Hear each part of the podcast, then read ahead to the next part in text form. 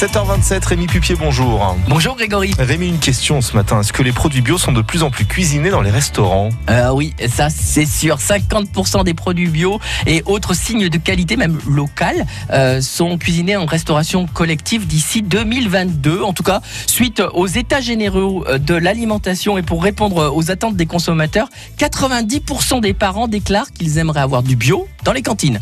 80% des gens disent qu'ils aimeraient avoir du bio dans les hôpitaux et 77 dans les maisons de retraite. C'est bizarre, ça dégringole, c'est rigolo ces chiffres d'ailleurs. En tout cas, en 2006, rappelez-vous, il y avait 4% de la restauration collective qui proposait des produits bio. Aujourd'hui, 57%. Donc, pour répondre à votre question, oui, franchement, les Français portent un regard positif sur le bio. Et pour la viande, l'élevage bio, c'est des méthodes d'agronomie et de conduite d'élevage innovantes et durables. C'est l'équilibre homme.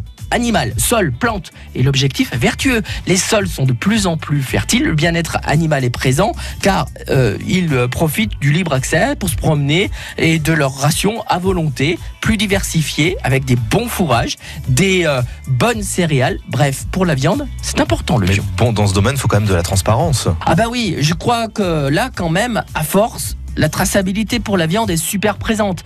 De la facture, de l'étiquetage, du bon de livraison, même les restaurants stipulent l'origine de la viande. Je trouve que maintenant c'est super carré, hein, pas carré de bœuf hein, bien sûr. Ils conservent tout pour avoir des preuves.